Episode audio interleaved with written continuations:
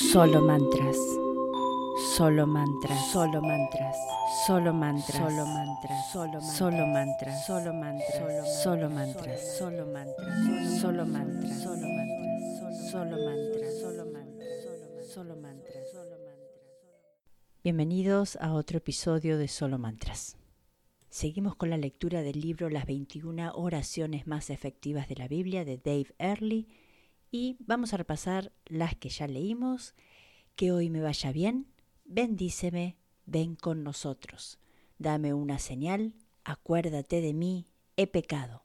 Ensancha mi territorio, dame sabiduría, respóndeme, líbranos, ayúdanos, dame favor, fortalece mis manos, envíame a mí, sálvanos, ten compasión de nosotros. Y hoy Señor, enséñanos a orar. La oración número 17. Comencemos. Señor, enséñanos a orar. La oración de los discípulos. Lucas 11.1. Estoy demasiado ocupado. Aunque intento ir más deprisa, me sigo quedando atrás. Estoy haciendo todo lo que puedo, aunque no sé bien dónde me va a llevar todo esto. Quiero preocuparme por las necesidades de los que me rodean, pero no tengo fuerzas. ¿Alguna vez se ha sentido como cualquiera de las frases anteriores? ¿Desearía saber qué hacer? En otro tiempo y en otro lugar, doce hombres cansados luchaban con muchas de estas corrosivas frustraciones. Estaban intentando desesperadamente seguir el ritmo de Jesús, mientras éste intentaba satisfacer las arremetidas diarias de las personas muy necesitadas y de situaciones que suponían un reto muy grande. Dilemas agobiantes y cargas asombrosas llegaban a Jesús a un paso de vértigo. Sin embargo, él las atendía todas sin dudar con una paz y pose y un poder sorprendentes. ¿Cuál era su secreto? ¿De dónde sacaba su fuerza interior y su increíblemente encantadora sabiduría? Tras una cuidadosa observación, la respuesta se vio con claridad. Este hombre tenía una vida de oración extraordinaria. S. D. Gordon ha resumido el papel central que jugaba la oración en la vida de Jesús. ¿Cuánto significaba la oración para Jesús? No solo era su hábito regular, sino su recurso para cada emergencia, ya fuera esta ligera o seria. Cuando estaba confuso, oraba. Cuando estaba presionado por el trabajo, oraba. Cuando necesitaba comunión, la encontraba en la oración. Escogió a sus asociados y recibió los mensajes de rodillas, si era tentado, oraba. Si le criticaban, oraba. Si se sentía fatigado físicamente o desgastado espiritualmente, recurría a su hábito infalible de la oración.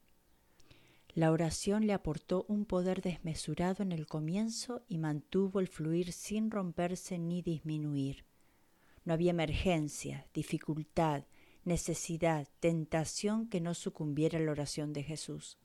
Oraba tanto y tan a menudo que para él llegó a ser como el respirar, algo involuntario. Los discípulos, al notar la autoridad con la que Jesús hablaba, la compasión que mostraba a los quebrantados y su milagroso poder, observaron que todo fluía en su vida de oración. Por eso, cuando tuvieron la oportunidad de pedirle cualquier cosa, hicieron esta oración. Señor, enséñanos a orar. El Evangelio de Lucas registra este incidente. Un día estaba Jesús orando en cierto lugar. Cuando terminó, le dijo uno de sus discípulos, Señor, enséñanos a orar, así como Juan enseñó a sus discípulos. Lucas 11.1. De manera un tanto inocente e inadvertida, los discípulos se toparon con una de las oraciones más eficaces escritas en la Biblia. Señor, enséñanos a orar. Esta oración se podría considerar como el fundamento de donde se forman todas las demás peticiones. La petición de los discípulos es muy significativa por varias razones. Primero, porque fue respondida. Segundo, porque la respuesta cambió sus vidas. Tercero, porque podemos hacer hoy la misma oración.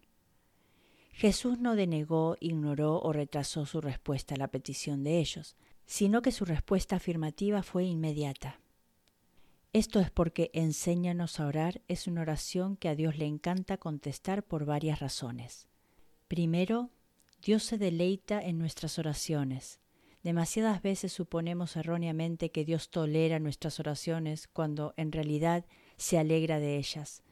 De hecho, para Él son tan preciosas que las colecciona como hermosas copas de incienso que perfuman su trono. Apocalipsis 5:8. Como nuestras oraciones terminan en el cielo, son una de las pocas cosas que tienen una naturaleza eterna. Las obras de Dios, la palabra de Dios y el alma de los seres humanos.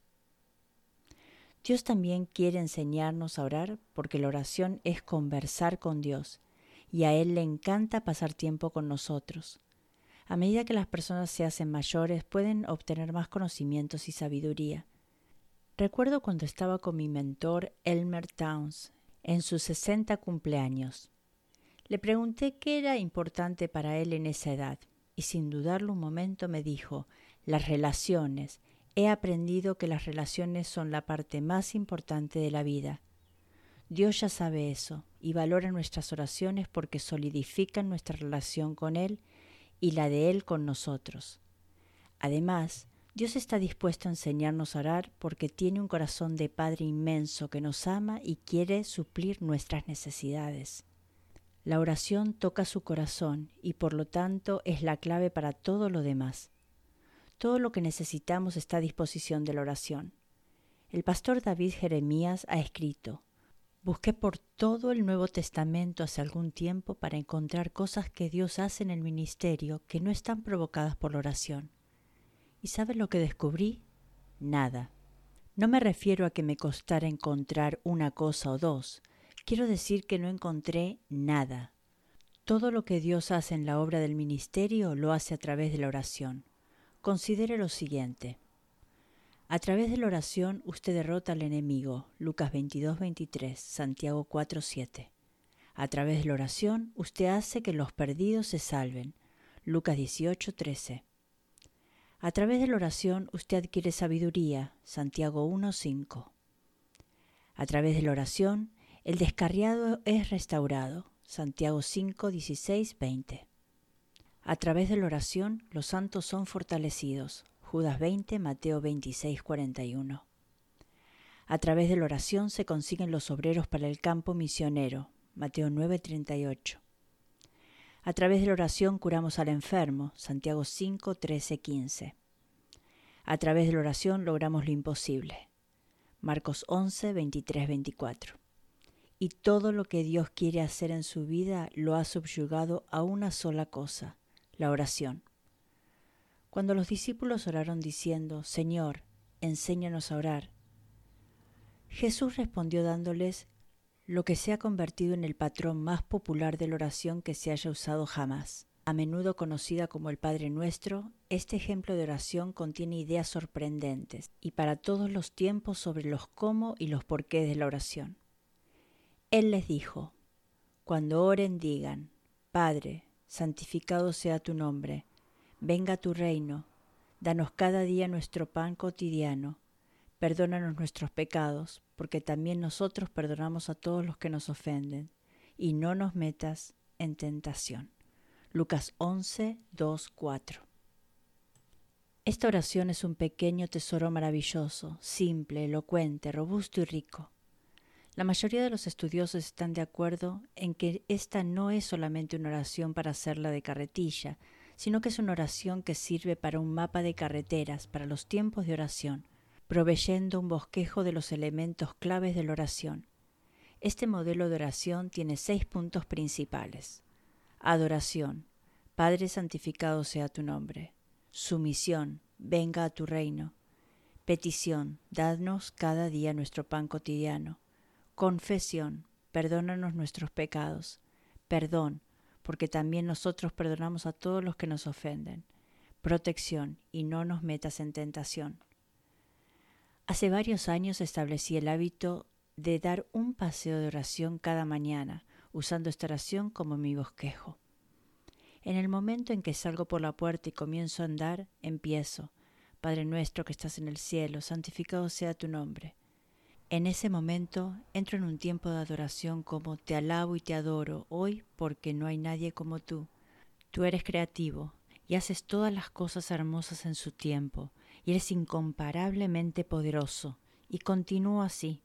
Muchos grandes guerreros de la oración han usado esta oración como su guía. Observe cuidadosamente las palabras exactas de la petición de los discípulos. Dijeron, enséñanos a orar. No dijeron, enséñanos cómo orar. Reconocieron que la clave para orar se encuentra en ponerse a orar. Los secretos más hondos y mayores experiencias de la oración no se pueden revelar en libros o en clases, sino que las experiencias más personales y poderosas surgen cuando nos ponemos de rodillas en nuestro rincón de oración ante el trono de Dios. Chester Tollenson y Harro Cohen han escrito Realmente no necesitamos saber mucho sobre la oración o las técnicas de la oración.